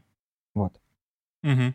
И, соответственно, долгое время я не мог подать документы на получение загранпаспорта. В, по идее, этот срок э, по максимальным расчетам, ну, то есть, типа, если от последнего дня службы до э, отсчитать некоторые 5 лет, то это был июль 2022 года. И в, по-моему, сентябре или октябре я решил попробовать подать документы на заграм, при том, что идеи переезда я горел уже довольно давно. Mm-hmm. Мы с женой постоянно смотрели какие-то страны, какие-то видео, что-то приценивались, пристреливались. Как бы мы вообще вот так вот, если уж честно говоря, это маленькая и очень, очень поразившая наш, нас вещь. А, кто знает адрес Company 3, главного офиса? Наизусть. Ну, то есть я всегда думал, что это какой-то США. Ну, Калифорния, понятно. Ну, а это Лос-Анджелес.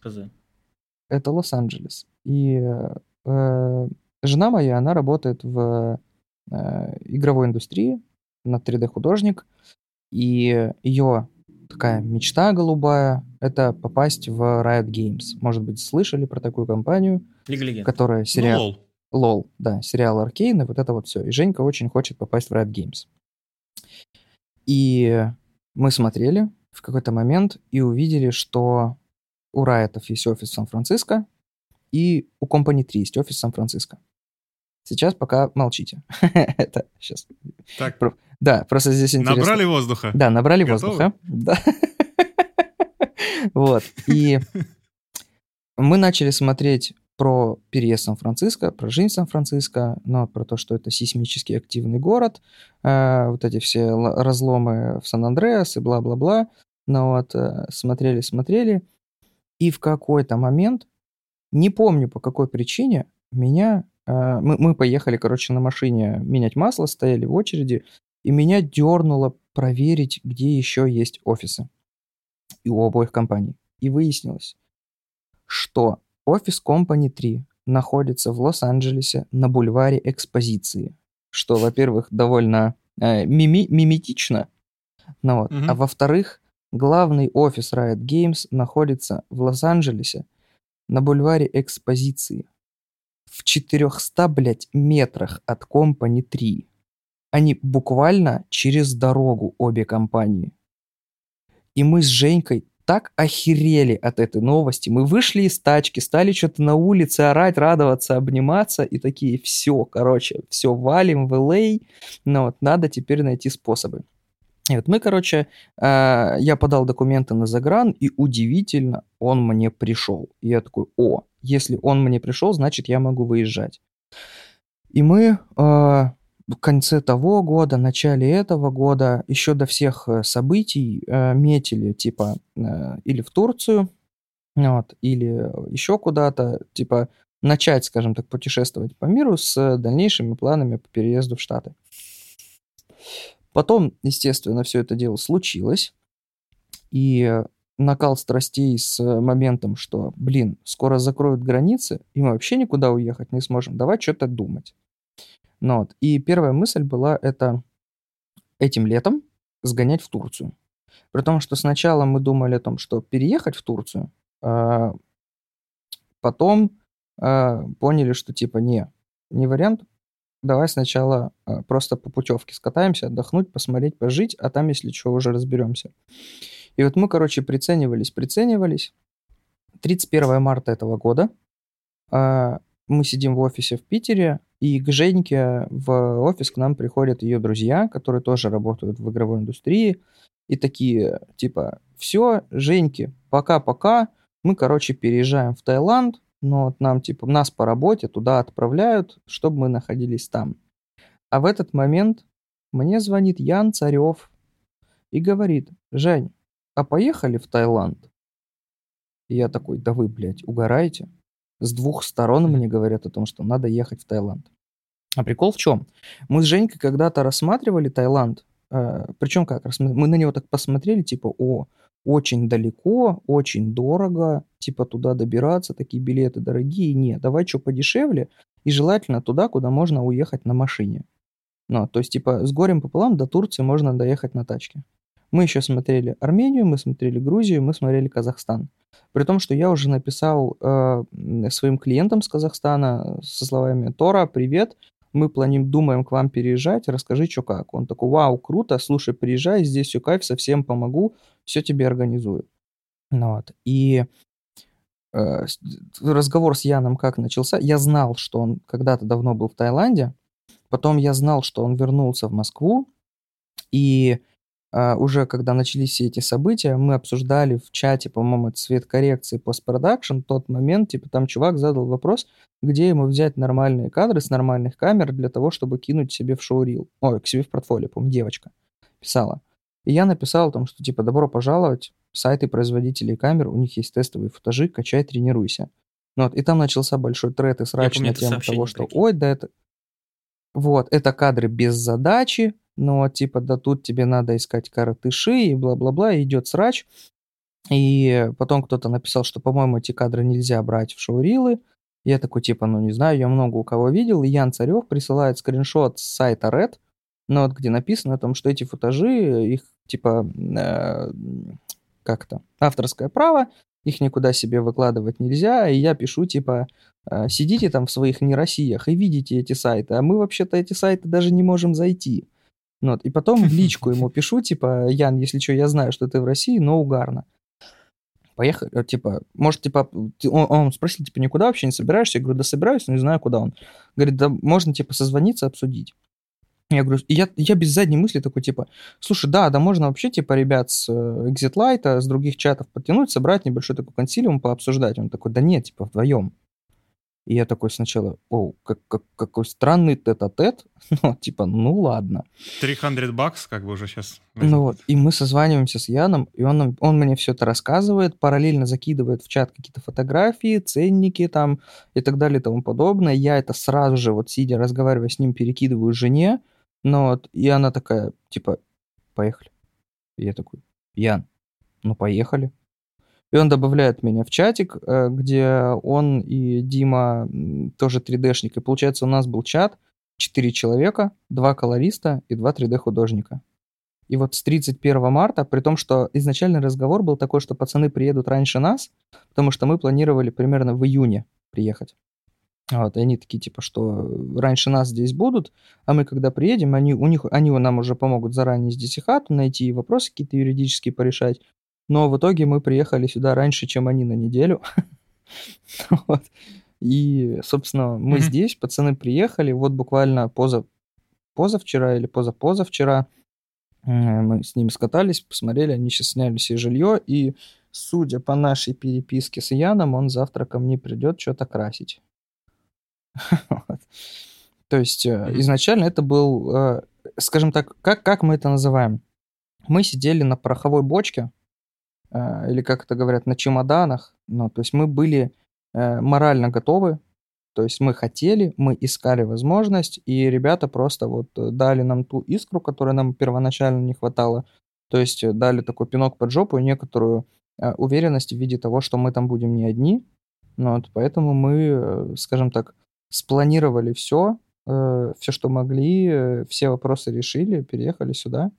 Но при этом, э, типа, условно, пока что, несмотря на то, что нахождение за рубежом э, накладывает некоторые, э, как это, дивиденды, ну, вот в плане того, что можно спокойно общаться с иностранными клиентами, выходить на зарубежные рынки, пока что по-прежнему большая часть клиентов, ну то есть э, из 100 клиентов 99 э, это все-таки э, русскоязычные клиенты.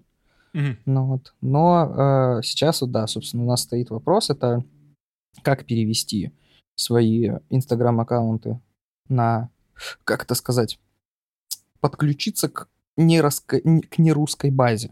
То есть вот это сообщение, которое всем, я думаю, уже поперек горла стоит, о том, что как она там, типа, которая в ленте лайков висит постоянно. Открываем, какое, и что они тут нам пишут. А сейчас прочитаю. Рекламные да, аккаунты, да. которые принадлежат пользователям из России или в которых в качестве валюты используется российский рубль, не могут создавать и показывать рекламу. Вот про mm, это, да. Mm-hmm. Вот, то сообщение, mm-hmm. которое тебе напоминает о том, что ты русский. Вот. И, собственно, нам сейчас предстоит, да, каким-то образом перевести свои аккаунты для того, чтобы можно было и таргетироваться на зарубежный рынок. А ты потихонечку, да, действительно, если раньше большую часть вот этих э, приколов, про которые я говорил, что «Эй, привет, что снимаете, готов покрасить», то сейчас то же самое начинаем потихонечку делать больше на зарубеж. Угу. И э, два вопроса в связи с этим.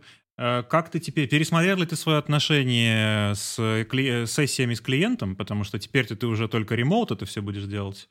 Э, насколько вообще сейчас? Или ты еще пока что как бы в рабочий процесс не врубился настолько, чтобы сказать, что все нормально, как бы без... Слушай, честно тебе без скажу... Без диванчика с клиентов. Я пока что еще очень не втянулся в рабочий процесс, но вот вплоть до того, что я буквально только э, сегодня ночью, ну, то есть, которая я была, починил себе нормальный интернет. Кстати, это один из интересных моментов. А, к примеру, mm. сейчас скажу, сейчас скажу, как его зовут. Сейчас просто почему-то помню только а, логин в инсте. Магнатикус, я думаю, все такого в курсе. Mm-hmm, mm-hmm. А, да, Миша Гордеев. Да, вот Миша Гордеев, он, по-моему, в Турции. Вот. Или, да, или в Турции, или в Греции. Турция, Турция, Турция. Да, и Турции. И вот он говорит, у них там с интернетом все очень плохо. Вот, то есть у него mm-hmm. в Турции 200 на скачивание, 20 на отгрузку. Вот. Мгм. Да, я себе, А у вас? я себе домой завел оптику 500-500. Оу. Да, вот. И что стоит? стоит, по-моему, если в русский рубль переводить, будет в районе 1100-1200 рублей. Ну, сейчас это неблагодарное дело переводить, потому что тут курс сегодня один, завтра другой. Ну, да, Если в если в зеленой э, в капусте, слушай, не скажу в зеленой капусте, могу сказать в местных. Местные здесь это Давай. баты, да, тайский бат, ага, Ну вот, а, по-моему, блин, я, по-моему, подключил, он типа там 800 де- или 799 бат, но в силу того, что там типа я оплатил 800 бат за подключение, а эти 800 бат размазываются на... А, вот, 599 бат, 599 бат. Да, и из них, грубо говоря, на первые 8 месяцев будет 499 бат. Что, соответственно, по тайскому курсу на текущий момент по именно ЦБшному. По ЦБшному, давай, 499 бат, 915 рублей. Мгм, мгм. Вот. Но, естественно, по такому курсу ты деньги нигде не достанешь. Плюс э, курс мотыляет туда-сюда. Но плюс нужно заложить издержки на всякие свифты, переводы и так далее. Ну, собственно, вот как бы, как я сказал, 1100-1200 бат. Ну, то есть интернет здесь есть нормальный. Но проблема в том, что купленный мной в России... во- Вообще, блядь, это отдельная история. Я приехал, Мгм. у меня с собой два компа и один ноутбук. Причем ноутбук старый, как говно мамонта. А, но при этом этот ноутбук каким-то образом ловит 5G Wi-Fi. Ну, вот. Э, Естественно, компы оба проводные. А, Я купил еще в Рашке донгл. Один дву- 2,4 Гц, другой 2,4,5. Я подключаю все три компа к сети. Ноутбук по Wi-Fi на скачивание показывает там типа 150 мегабит. Телефон показывает 300 мегабит по Wi-Fi. Комп жены Мгм. на частоте 2,4 показывает 100, на проводе показывает 100, мой комп показывает 2. Я такой, чего, блядь? Ну, донгл бывает, конечно, Я, проблемный. Смотри, включаем Так. сисадминов, делаем АБ-тест. Я беру провод, подключаю комп жены, он показывает 100. Я беру этот же провод, выдергиваю его из ее компа, втыкаю в свой 2. Подключаю Wi-Fi 2.4, Мгм. 2. Подключаю Wi-Fi 5, 2. У меня, короче, у компа где-то что-то замкнуло, где-то что-то переклинило, и он не хотел нормально качать. Причем спид-тест показывает нормальную скорость, а фактическая кардинально отличается. Я Мгм. сутки мучился. Списался с Яном. Ян говорит, у меня была та же самая история, я не нашел, как ее решить. В итоге я, а как бы, ну, как бы это ни звучало, у меня высшее айтишное образование. Я пять лет проработал айтишником сначала в армии, потом пять лет айтишником в Питере. До этого я работал айтишником в многих других компаниях. То есть, как бы, ну, я айтишник, я это имею право говорить. Так. И я знаю 100-500 способов решения вопросов с сетью, и ни один способ мне не помог. Вообще ничего. А, Финальной Ну, точкой... винду ты переустановил? Финальной точкой это было скачать Mint, запуститься под Linux и проверить. И он типа такой, братан, ну вот твоя сотка. И я такой, ага, значит проблема в оси. Ну вот, окей, давай пробуем. Запуск Windows из безопасного с поддержкой сетевых драйверов. Скорость 2. Я такой, ёб твою мать. Ну, то есть это не политики, это не службы, это не драйвера, это не что-то, это просто какая-то залупа. В итоге Это что Билл я- Гейтс. да, в итоге что я сделал? Открыл Total Commander, всю папку users скопировал на диск D, всю папку Program Data, DaVinci, э, Program Data, Blackmagic Design, DaVinci Resolve, Support, Loot скопировал на диск D и снес винду нахуй. В итоге, грубо говоря, вчера весь вечер и полночи сегодняшний я восстанавливал э, весь софт, но вот э, всю херню, и что-то мне еще нужно доставить, не помню что. Ну, то есть, э, скажем так, я еще не просто в работу не втянулся, я еще только сегодня комп починил. Но вот, э, при том, что у меня уже почти месяц, да, почти месяц, сидят мои ученики курса и ждут, пока я проверю их домашние задания. Ну, вот, потому что сначала я был весь в разъездах, потому что, ну, условно, я уехал из России, я машину не продал. Ну, вот, я машину Мгм. отогнал к родителям в Краснодар, но кредитная тачка стоит в России, и я за нее отсюда должен платить кредит. Ну, вот, Мгм. и А, то есть э, было очень много вопросов с подготовкой, и не до работы было от слова совсем. При том, что мой переезд сюда мог сместиться на, типа, примерно две недели, потому что в один из последних дней мне написал один из моих клиентов со словами «Женя, а, надо полный метр покрасить к первому июня». И я такой, как бы, ну, смотри, я могу э, остаться, а, или там до 10, по-моему, до 10, да. Типа я могу остаться сейчас и покрасить твой полный метр, но как бы давай ценник пол, нормальный. Ну вот, если нет, то как бы придумываем что-нибудь. В итоге все переменилось, я уехал. То есть пока что вот э, я в работу еще не втянулся. Как твое оборудование доехало? Расскажи, потому что ты в инсте, я видел, постил коробочки. А, смотри, я э, с пацанами, мы когда совещались на эту тему, мы поступили, как сказал Ян, мы, вытащили все кишки из компов, ну, то есть э, корпус и блок питания остались в Питере. Ну, вот. У жены в моем случае э, корпус, блок питания, контроллер э, кулеров и ЛГБТ-кулеры, все осталось. И, соответственно, mm-hmm. все остальное было обмотано пупыркой, видеокарты и жесткие диски ехали в ручной кладе, а все остальное было в чемоданах, при этом, э, естественно, кулера сняты с материнок, была куплена термуха MX4 с собой, и я еще вез рев. Рев я обмотал несколькими вещами, потом двумя слоями пупырки, матрицей внутрь чемодана его положил, то есть во внутреннюю часть, в смысле, и mm-hmm. все это обмотал еще вещами, обложил и отправил. И почти идеально все доехало, кроме, сука, рефа. Но вот, э, видимо, mm-hmm. его э, где-то неудачно положили, еще что-то пошло не так, но, в общем, его стукнули, и по правой части экрана теперь появились два пятна подсветки, именно вот по самому краю. При том, что одно пятно тепленькое, другое пятно холодненькое. Возможно, где-то какая-то поляризационная пленка расслоилась или еще что-то такое, но видно это исключительно на черном, и это настолько с краю, что как бы э, по сути ни на что не влияет. То есть равномерность mm-hmm. подсветки всей матрицы не нарушена, только вот немножко с краю. Если интересно, после подкаста я пришлю фотку ну, ты, в полной темноте. Да, ну я да, там, да, я, да, там в инсте с розовой подсветкой, блядь, сзади, ну, как классика инстаграмовская, ну, типа, надо же красоту навести. Но вот так, да, это вот единственное горе, но э, если смотреть правде в глаза, как бы мы когда переезд запланировали, я сразу же написал Саше про Харушкину с вопросом, Саша, как часто ты мотаешься в Таиланд? Но вот он сказал, что спрос есть, но пока маленький, и в силу того, что у нас здесь еще плюс два, возможно, Саша будет до сюда доезжать, и я здесь просто новый ПД куплю, да, но, но переезд жрет, конечно, вот те, кто собираются переезжать, им надо сразу все, что они прикидывают, мне кажется, на несколько раз умножать. Потому что ты снял, ну, да, надо да. что-то купить, купить, докупить. А как э, в юридическом плане, вот человек уезжает, да, условно, так как в Таиланде, что ему нужно делать, чтобы там легально жить и работать? Слушай, вообще легально работать здесь нельзя. В каком плане? Нельзя легально работать Смотри, как интересно. От перестановки, блядь, велик и могуч. Э, здесь официально работать нельзя. Потому что официально нельзя работать здесь. Вот, то есть ты не можешь угу. здесь вести деятельность здесь. Но угу. находясь здесь, ты можешь вести деятельность где-то там. То есть почему удаленщикам угу. здесь кайф? Потому что ты работаешь не здесь, а отсюда.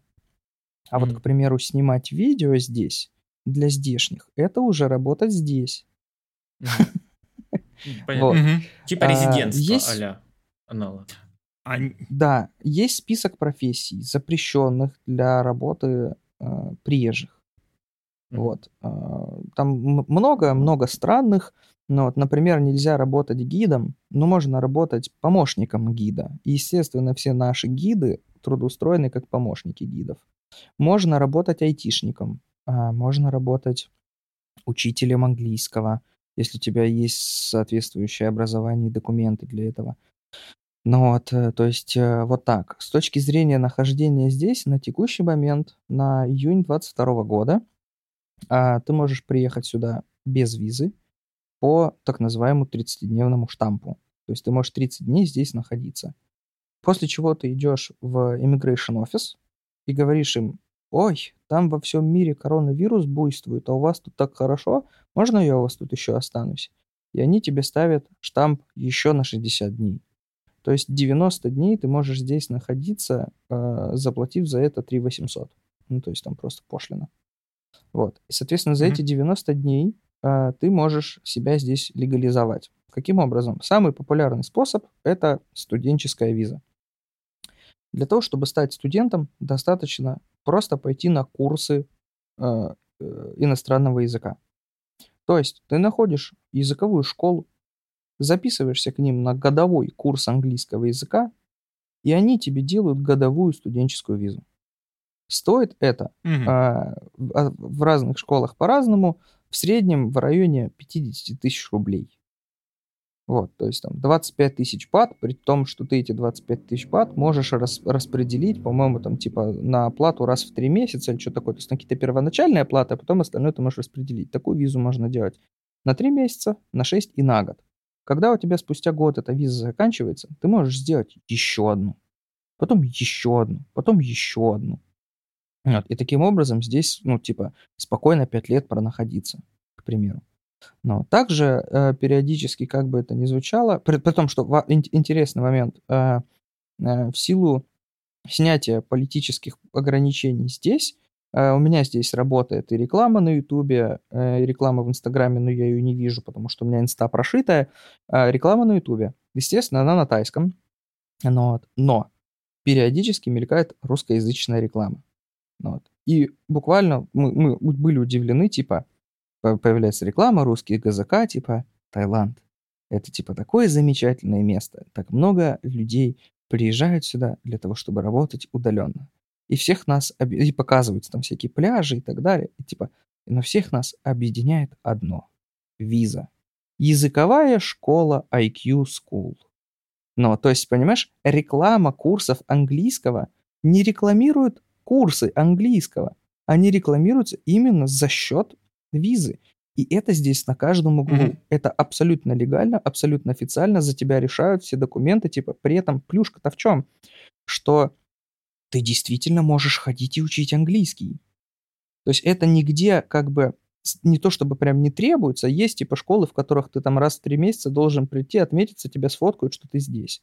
Но при этом, находясь по студенческой визе, ты не можешь выезжать из страны, то есть виза аннулируется, и тебе раз в три месяца нужно ходить в immigration office, отмечаться, что ты здесь. Но типа тебе это дает плюс нахождение здесь долгосрочно, плюс ты можешь подтянуть английский. Но, опять же, у вас, пацаны, с английским как? Нормально. Ну, Very well? не жалуемся. У нас был выпуск на английском. Well done. Well done. Короче, прикол в чем? Э, в Таиланде есть особый язык, называется тайглиш. Иногда его еще называют тиглиш. Прикол в чем? А, а, у меня жена... Как хинглиш, видимо. Она, она, короче, когда еще жила в Ростове, она учила английский для сдачи IELTS, вот этот международный э, экзамен. Ну, то есть у нее хорошо с английским. В Питере она последние несколько месяцев э, ходила к репетитору, подтягивала английский. То есть у нее как бы все ок. А я, мои, уров... мой, мои знания английского ограничились на школьной программе и на чтении мануалов. Ну а, и у меня английский такой более топорный. Так вот, мы приходим здесь куда-то, и жена не может ни говорить, ни понимать. А я и понимаю, и говорю. Ну, вот. э, прикол mm-hmm. в чем? М-м, пример, вернее, даже. Мы сидели в кафешке, к нам подошел официант, и она говорит, кофе? И я смотрю, у жены в глазах помутнело. Я говорю, yes. Но потом она такая, English breakfast or food? Я говорю English, она записала, потом такая, Марина? Я говорю no, она ушла.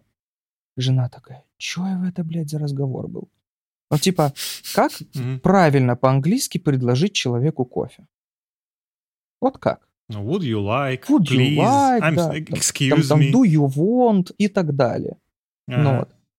А здесь английский упрощен до уровня нашего русского разговорного. Как ты спросишь свою жену, будет ли она чай? Ну, с would, очевидно. Нет, нет, по-русски, по-русски. Леша так. А, ты... Would you like some чай, Леш, ну, скажет. Ну, чай будешь? Ну вот, чай будешь? Или еще более ну. простая форма, чайку? Мгм. Ну, да. Так она подходит и говорит, кофе. Ты такой, yes. Ну вот. То есть а, у них нету понятия времен, у них нет понятия вопросительная форма или утвердительная, у них нету никаких э, префиксов, суффиксов и так далее. Ну вот. То есть вот этот прикол, а, мы знаем, что а, там условно вопрос, типа, я могу за это заплатить? Это будет вопрос, can I там pay this условно. Ну да, may, may, may I pay for this, да. Вот. У них э, их ори- оригинальный язык тайский, он э, как это называется, тональный, по-моему, или как-то так. То есть у нас фраза, э, давай сейчас аналогия. Э, ты пойдешь сегодня в магазин? У нас есть. Ты пойдешь сегодня в магазин? Или ты пойдешь сегодня в магазин? Или ты пойдешь сегодня в магазин? То есть мы интонацией можем очень сильно менять э, суть. Так же, как фраза «ты пойдешь сегодня в магазин» — это уже утверждение. У них тот же самый расклад. Ты подходишь на кассу, берешь свою русскую фразу, каждое слово дословно переводишь на английский и задаешь его, этот, эту фразу с той интонацией, с которой бы ты сказал это на русском. То есть, могу ли Мгм. я за это заплатить? Будет типа I can payment. Все, блядь. И для них это понятно. А когда тебе... Жестко. Да, а, жен- а понимаешь, а Женька-то жена, она у меня ожидает правильную форму. Она в зависимости от того, как начинается фраза, додумывает контекст и так далее. Нет, ребята, все гораздо проще. Именно поэтому говорят, что если у тебя здесь хреновый английский, ты его подтянешь. Если у тебя хороший, ты его испортишь. Вот. И... Да, и прикол в том, что, естественно, как э, любой иностранец, принимая чужой язык, теряет а, часть детализации языка в силу своего, а, как это, блин, не жаргона, вылетело слово, акцента, Диалект. да, диалекта. Также и у них здесь очень много чего теряется. Ну, то есть, э, э, курите сигареты обычные, Мгм. Винстон Нет. синий, знаете? Конечно. Ну, конечно. Винстон Блю. Все понятно. Когда я подошел на кассу и сказал э, Cigarettes Winston Blue, меня первый кассир не понял. Подошел второй, переспросил, я говорю, Винстон Блю. Он такой, а, Витабу. Ну вот, сказал второму чуваку Витабу, тот пошел и принес мне Витабу.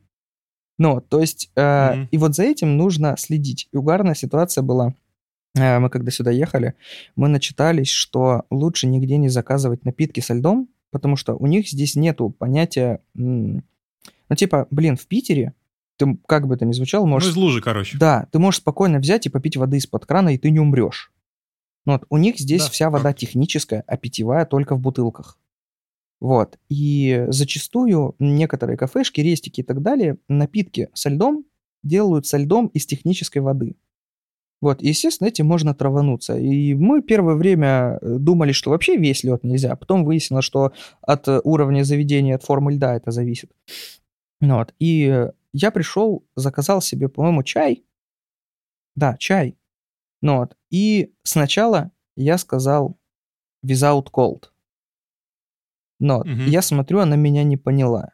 Ну вот, я потом такой, а, without ice. Она такая, а, поняла, ушла. И принесла мне сук со льдом.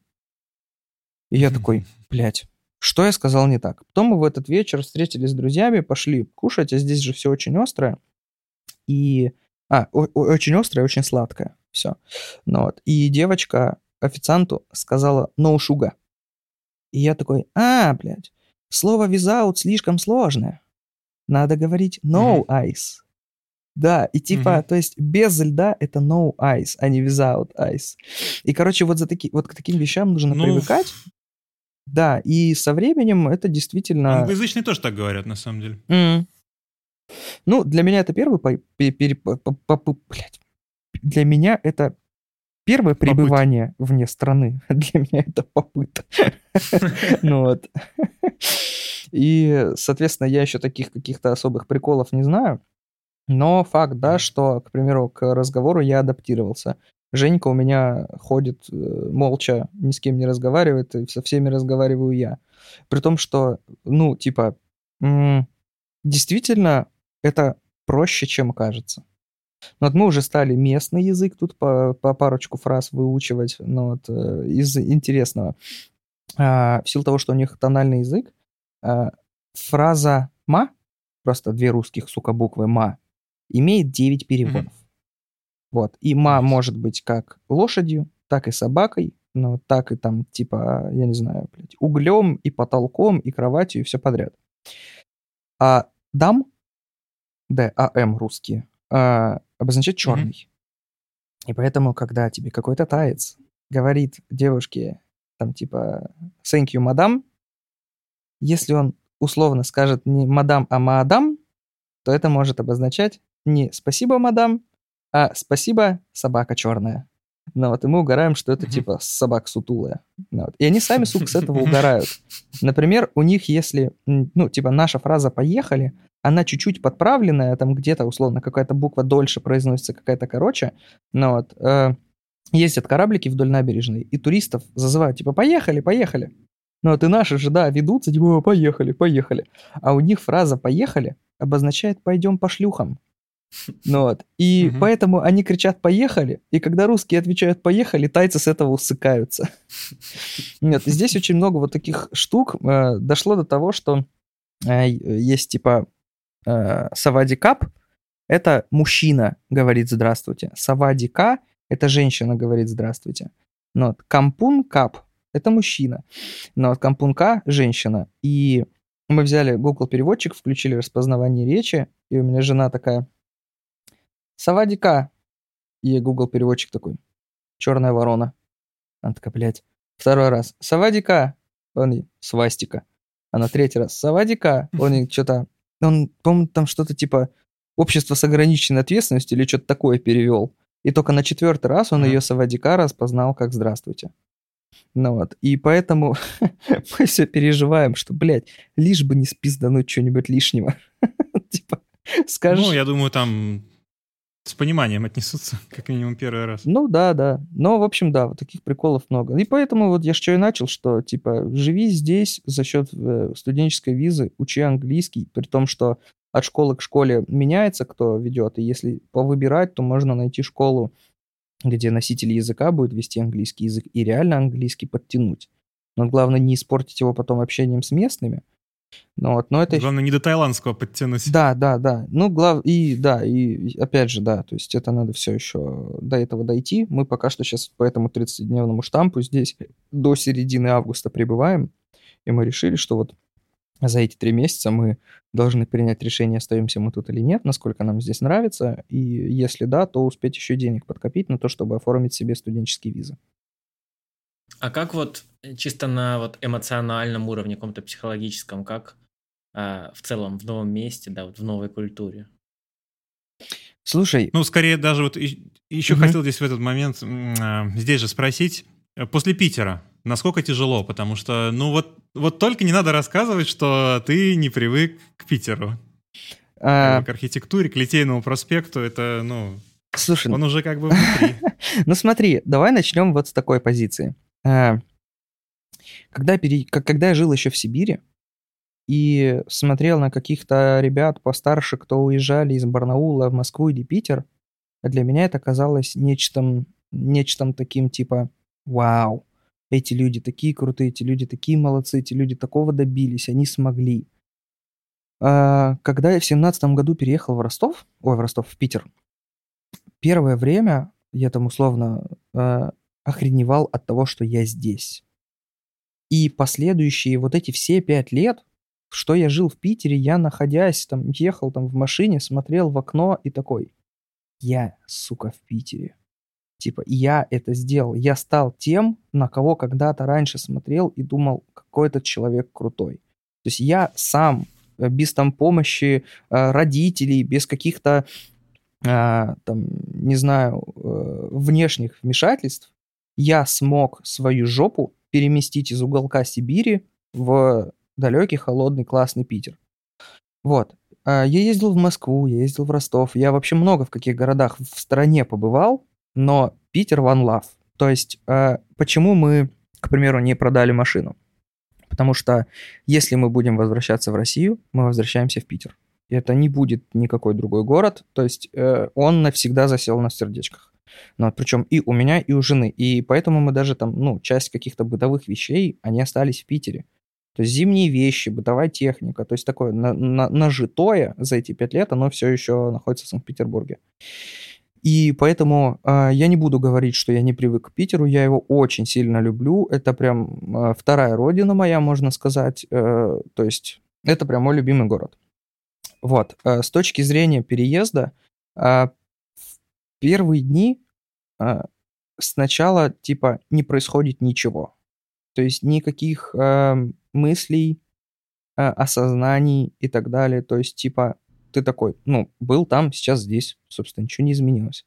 Но спустя какое-то время начинают все чаще закрадываться мысли о том, что, чувак, эй, ты, блядь, уехал, ты в другой стране. Ты не просто в другой стране, ты вообще в другой стране. Ну, то есть, как условно э, рус, э, россиянин СНГшной страны не считает за границей, то есть это, это все-таки еще, это все наши ребята. Но то здесь, типа, это прям совсем нахуй другая страна. И вот это осознание, оно приходит чуть позже. А, нас периодически так, типа, мы там на балконе такие, типа, мы, блядь, в Таиланде, прикинь. Ну, вот. И пока что мы с этого mm-hmm. только угораем. А, с точки зрения привыкания, непривыкания, ну, come on, прошло три недели с момента, как мы... Даже, То есть ты по ощущениям в отпуске, грубо говоря. По ощущениям, да, пока что ты в отпуске, пока что еще, ну, я, я честно скажу, я не втянулся. Сегодня вот что у нас? Когда мы, мы прилетели 16-го. Ну, come on, еще даже три недели не прошло, как мы здесь. Угу. Ну вот, поэтому э, как, а как, делать какие-то выводы я пока вообще не в силах, но давай так. Мне здесь нравится. Э, это очень медитативно-релаксационное место. Вот, а, то есть, м, давай так, в 3 часа ночи сходить в магаз, который находился у меня же в доме в Питере, прям, ну, круглосуточный, я соскабливал себя. То есть это было прям, ну, очень надо. То есть, типа, или я что-то хочу, или что-то дома нет, или жена что-то захотела, какую-то вкусняшку, я встану, оденусь и пойду в магаз. Ну, вот. Здесь mm-hmm. в 3 часа ночи скататься куда-то, да пожалуйста. Вышли, сели на байк, поехали в магазин, купили воды. Вернулись домой. При том, что, типа, можно и заказать воду, можно и до следующего дня подождать. Но, типа, оно здесь как-то более все непринужденно. Вообще, короче, Таиланд считается страной э, отдыха. У них здесь один из их такой, таких девизов – это «сабай-сабай». Ну, типа, расслабься. Вот. И э, у них же здесь буддизм, э, причем такой очень углубленный буддизм. В каком плане? Что э, у них здесь карма. Для них крайне важна карма. Поэтому если ты будешь на улице просить помощи, тебе помогут всегда. Таец отдаст тебе последнюю рубашку, чтобы тебе помочь, потому что помощь тебе для него это плюс в карму, а плюс в карму для него это э, повышение вероятности перерождения в нечто лучшее. Вот. Uh, у них здесь другое отношение к смерти. Они не боятся ее здесь, потому что для нас, э, для, для условных христиан, да, там как бы хотя я и к религии никуда себя не отношу, для нас смерть это плохо, а для них это новый этап. Вот. И поэтому у них здесь намного более размеренная и спокойная жизнь. Без погони за чем-то. Э, то есть, э, условно, есть два тайца, Вася и Петя.